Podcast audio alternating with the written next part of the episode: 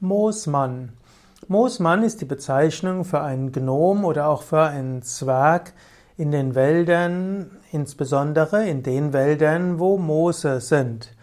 Moosmann ist zum anderen auch ein Symbol für Weihnachten, insbesondere im Vogtland.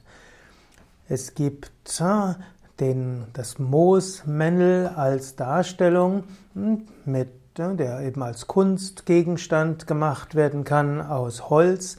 Moosmann ist also eine Weihnachtsfigur und dort gibt es eine Sage, dass es einen Moosmann gab und der hat trotz, obwohl er selbst in tiefer Not gelebt hat, anderen Menschen jederzeit geholfen. Es gab Moosmann und Moosfrau oder auch Moosweibel. Diese waren ganz klein, waren nur drei Fuß hoch, also einen knappen Meter Sie lebten im tiefen Wald unter Baumstöcken und Höhlen, und sie nährten sich kümmerlich von Wurzeln und Früchten des Waldes. Sie kleideten sich mit Moos und Tannenzweigen. Es gab zwar einen Feind, den wilden Jäger, und da müssen sie immer aufpassen, dass nichts, dass ihnen nichts geschah. Die, die Moosleute waren den Menschen wo freundlich gesinnt und sie halfen insbesondere den Armen. Äh, wenn die Armen ihnen Laub brachten, dann gaben sie den Armen entweder Gold oder auch anderes, sodass die Not der armen Waldbewohner ein Ende nahm.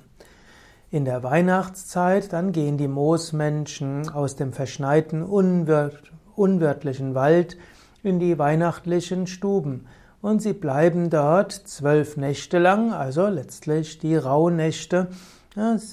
In dem, während der Rauhnächte sind die Moosmänner bei den Menschen.